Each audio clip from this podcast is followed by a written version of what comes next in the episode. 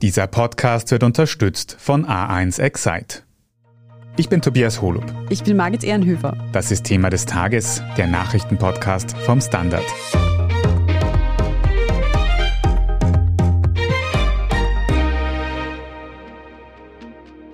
Bis 2035 sollen Neuwagen in der EU emissionsfrei werden. Darauf haben sich die Mitgliedsländer in der Nacht auf heute Mittwoch geeinigt. In 13 Jahren sollen also keine neuen Autos mit Verbrennungsmotoren mehr verkauft werden. Aber ein paar Ausnahmen könnten da doch noch kommen. Wir sprechen heute darüber, wie genau das Ende von Benzin- und Dieselautos ablaufen soll. Wir fragen nach, wie umweltfreundlich Elektroautos wirklich sind und welche Alternativen es noch gibt. Und wir besprechen, ob mit dem Verbot des Verbrennungsmotors nun die große Verkehrswende kommt. Guido Gluschitsch, du beschäftigst dich für den Standard mit Mobilität und dabei natürlich auch mit Autoverkehr. Da hat es heute Nacht EU-weit eine recht große Einigung gegeben in Bezug auf Verbrennungsmotoren. Was ist da im Detail beschlossen worden? Naja, um ehrlich zu sein, im Detail ist da nicht viel beschlossen worden oder gar nichts beschlossen worden. Die Umweltminister der 27 EU-Staaten haben sich darauf geeinigt, dass der Flottengrenzwert von Neufahrzeugen bis 2035 auf den Flottengrenzwert von Null heruntergesenkt wird. Das heißt, diese Fahrzeuge dürfen keine Emissionen mehr haben. Ursprünglich war der Gedanke, den Verbrennungsmotor komplett zu verbieten. Davon ist man nun aber abgekommen. Aber beschlossen ist eben, wie gesagt, noch nichts, denn das Ganze muss erst noch vom EU-Parlament abgesiegelt und beschlossen werden. Und die wollen ja aus dem Verbrennungsmotor bis 2035 noch komplett heraus. Also es wird noch ein bisschen spannend werden. Fix ist es also noch nicht. Auf EU-Ebene muss es noch durchs Parlament. Apropos Parteien, wie sieht es denn da eigentlich in Österreich aus? Sind da alle einer Meinung? Oh, um Himmels Willen, nein. Die Grünen sind natürlich dafür, den Verbrennungsmotor auslaufen zu lassen. Die Wirtschaft sieht das ein bisschen anders. Die hätten den Verbrennungsmotor gern weiter. Ganz einfacher Grund, Österreich hat eine relativ starke Zulieferindustrie. Auch in Deutschland, wo viele Autobauer sitzen, hat man versucht, auf die Bremse zu steigen und auch das Aus des Verbrennermotors zu verhindern. Also Agmade Wiesen ist es noch nicht. Also da kommt schon noch einiges an Verhandlungen auf die Parteien zu. Und abgesehen von diesen Ausnahmen, die noch kommen könnten, da können wir gleich noch reden, ganz grundsätzlich ist das Ziel doch, dass ab 2035 hauptsächlich E-Autos auf den Straßen unterwegs sind bei dieser vorläufigen Einigung, die wir jetzt haben. Aber Guido, heißt es dann auch, dass ich mein altes Benzinauto, das ich jetzt vielleicht schon habe, 2035 dann verschrotten lassen muss?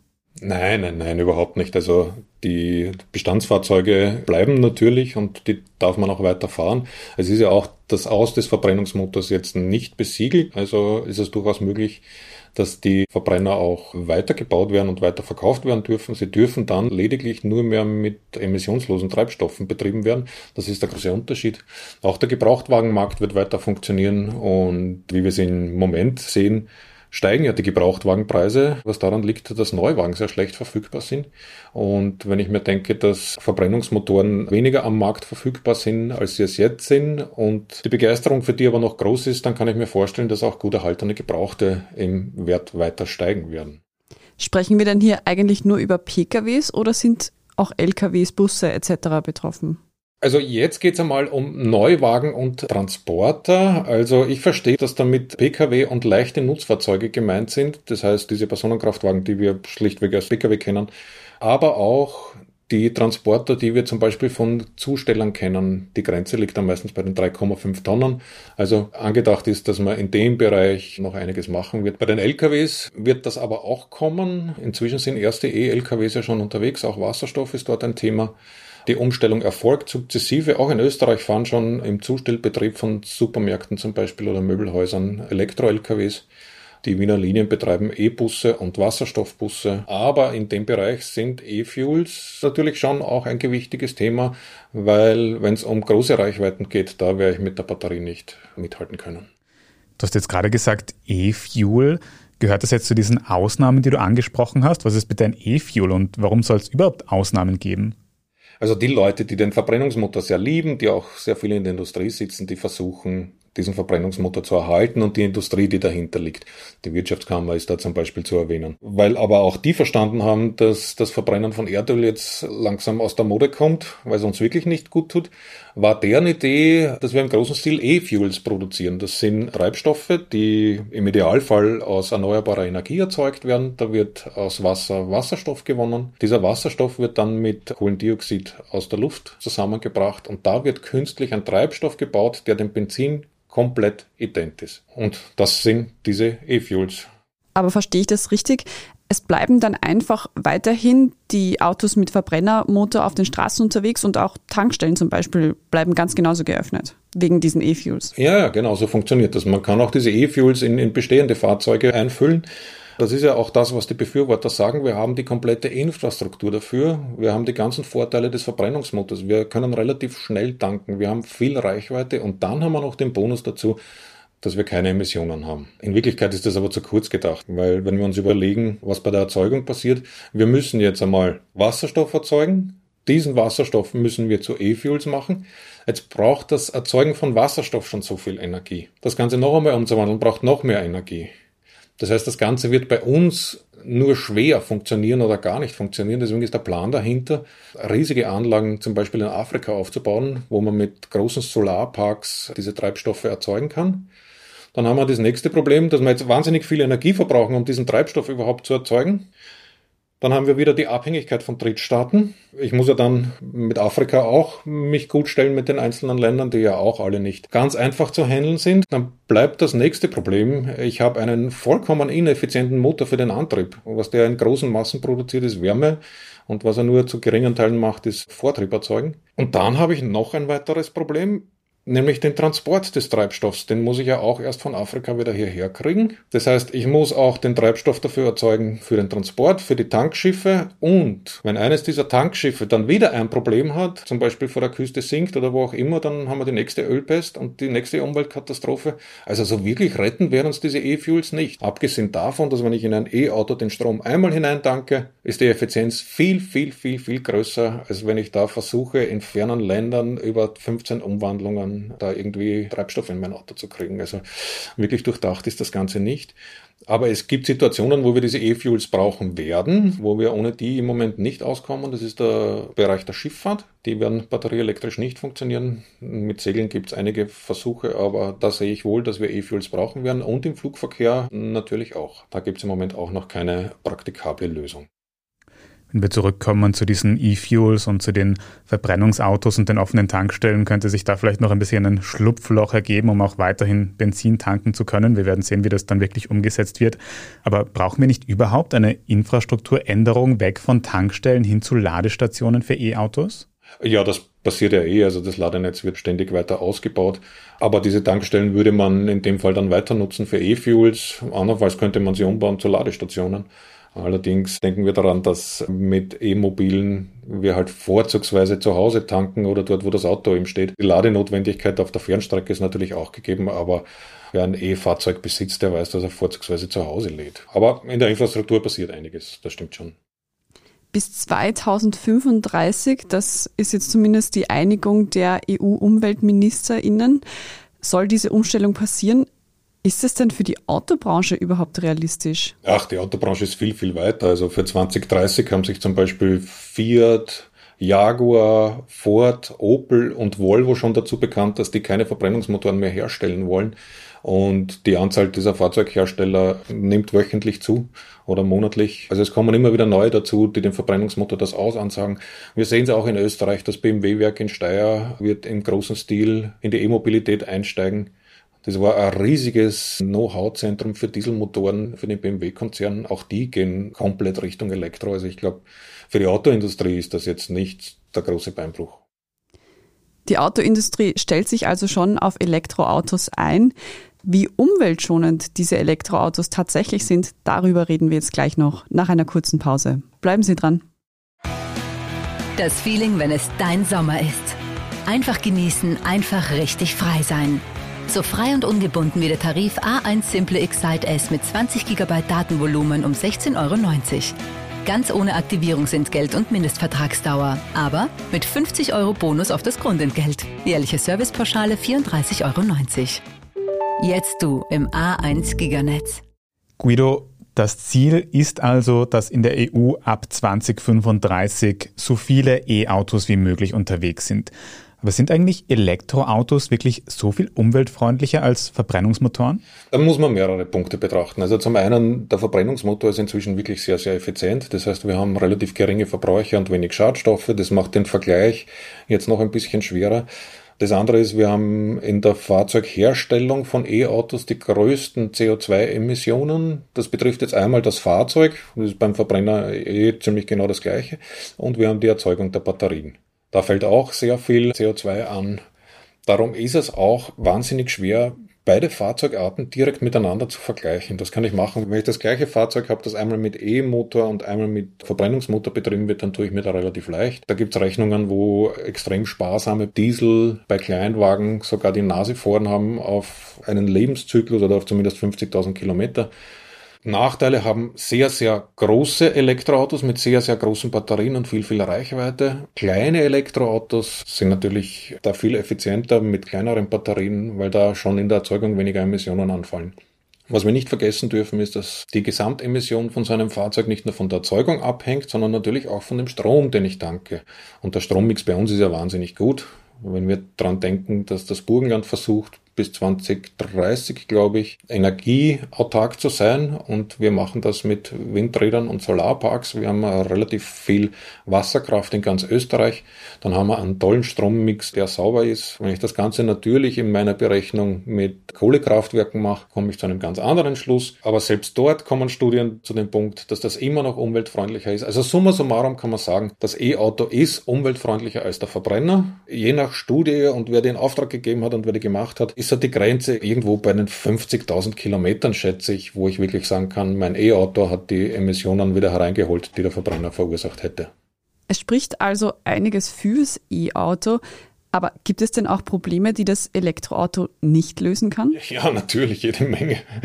Da haben wir zum Beispiel eh die Emissionen, die wir haben in der Erzeugung der Fahrzeuge. Wir haben immer noch ein riesiges Verkehrsaufkommen, wir haben Stau, wir haben Wildtierunfälle, wir haben Fahrzeugbrände, wir haben den Feinstaub vom Gummiabrieb, also wir haben noch alles Mögliche. So die grüne Lösung ist das E-Auto natürlich nicht. Und andersherum, wie viel Potenzial hat denn der Umstieg auf E-Autos überhaupt, um die Klimakrise zu bekämpfen? Wie viel können wir damit überhaupt erreichen? Naja, brechen wir es runter und sagen wir mal, dass jeder Schritt in die richtige Richtung ein wichtiger Schritt ist. Wie schon gesagt, die Rettung wird das E-Auto nicht sein, aber es wird unsere Mobilität ein bisschen sauberer machen. Wenn wir uns jetzt vor Augen führen, dass ein Viertel des weltweiten CO2-Ausstoßes auf den Verkehr zurückgeht, das ist eigentlich ein relativ kleiner Bereich, da gibt es noch andere Bereiche auch, die wichtig sind. Davon macht der Pkw-Verkehr jetzt 45 Prozent aus. Das heißt, wir arbeiten in einem kleinen Segment, aber es ist natürlich jedes Segment, das ich angreife, ein wichtiges. Und wenn wir anfangen, irgendwo, dann ist das sicher geholfen, weil dann tut sich der Nächste ein bisschen schwerer, sich abzuputzen und zu sagen, ja, aber der Verkehr, ja, aber die Fabriken, ja, aber die Schifffahrt. Das heißt, wir müssen an allen Ecken und Enden was machen und da gehört die Mobilität natürlich auch dazu. Guido, wenn jetzt anstelle von Verbrennungsmotoren viel mehr E-Autos unterwegs sind, haben wir dann die Verkehrswende schon geschafft? Nein, haben wir nicht. Vier von zehn Autofahrten hat der VCÖ, also der Verkehrsclub Österreich, unlängst berechnet, sind kürzer als fünf Kilometer. Und sechs sind kürzer als zehn Kilometer. Also wir sind in einem Verkehrsaufgebot, das man zu Fuß oder mit dem Fahrrad locker erledigen kann. Ich weiß nicht, wie es euch geht, aber ich habe erst gestern wieder am Supermarkt ein Fahrzeug gesehen, das am Stand den Motor laufen ließ, wahrscheinlich damit die Klimaanlage läuft. Wenn man schnell wieder zum Bankomaten rennt, bleibt der Motor rennen. Also so kriegen wir das nicht hin. Dann kommt hinzu, dass wir glaube ich, immer noch viel zu viel in die Arbeit fahren. Homeoffice funktioniert in gewissen Bereichen. Warum nutzt man dieses Potenzial nicht, hebt es und hat damit weniger Stau? Wenn wir mit dem Fahrrad fahren, haben wir Muskelkraft statt Treibstoff und Emissionen. Ist ja auch noch ganz gut. Und was ja dann noch dazu kommt, stadtpolitisch merkt man das und auch am Land. Parkplätze sind natürlich ein riesiges Problem. Wenn wir jetzt noch einmal an den Supermarkt denken, wir haben da riesige versiegelte Flächen, die für nichts anderes da sind, als dass dort irgendwelche Autos stehen. Dort kann kein Regenwasser abbrennen, das wird kanalisiert. Wir haben wahnsinnige Probleme, was dann die Zersiedelung betrifft. Unser Drang, immer schneller und immer weiter zu reisen, der ist eigentlich das wahre Problem und diesen Drang werden die E-Autos auch nicht lösen und den werden E-Fuels schon gar nicht lösen.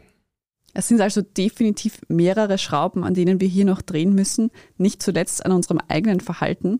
Passend dazu haben wir mit dir, Guido, schon mal eine Folge übers Fahrradfahren gemacht. Die verlinken wir in den Show Notes. Danke dir für deine Einschätzung heute, Guido Gluschitsch. Danke euch, schönen Tag.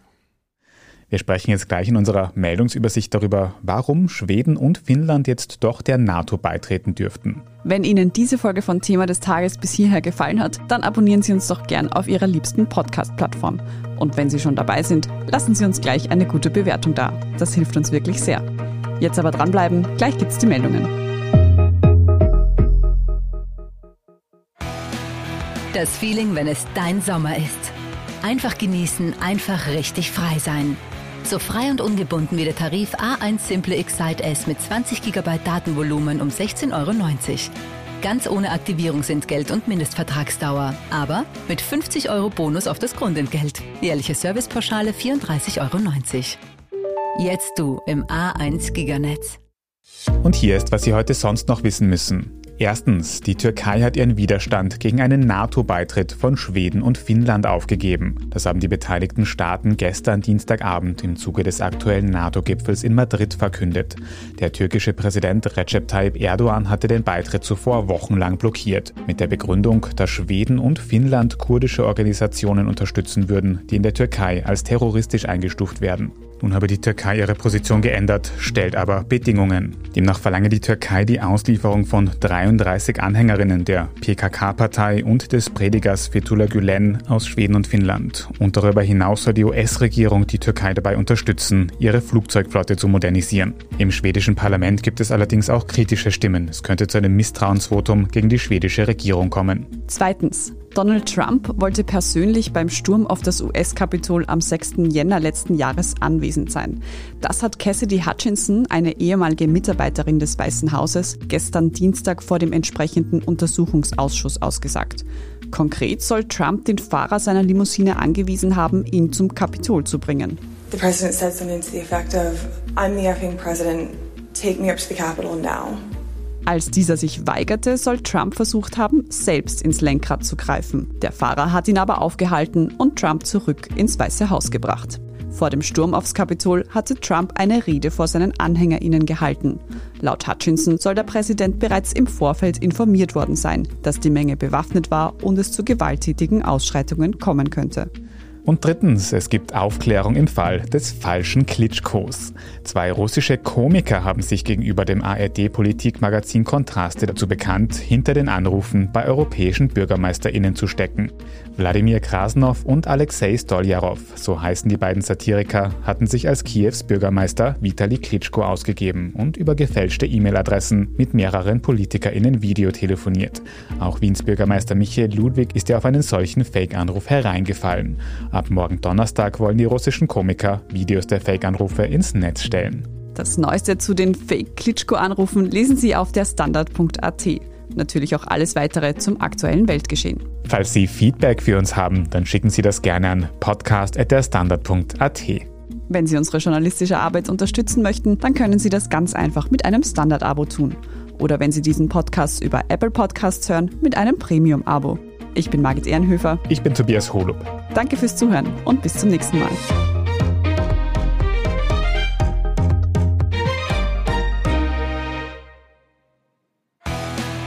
Das Feeling, wenn es dein Sommer ist. Einfach genießen, einfach richtig frei sein. So frei und ungebunden wie der Tarif A1 Simple Excite S mit 20 GB Datenvolumen um 16,90 Euro. Ganz ohne Aktivierungsentgelt und Mindestvertragsdauer. Aber mit 50 Euro Bonus auf das Grundentgelt. Jährliche Servicepauschale 34,90 Euro. Jetzt du im A1 Giganetz.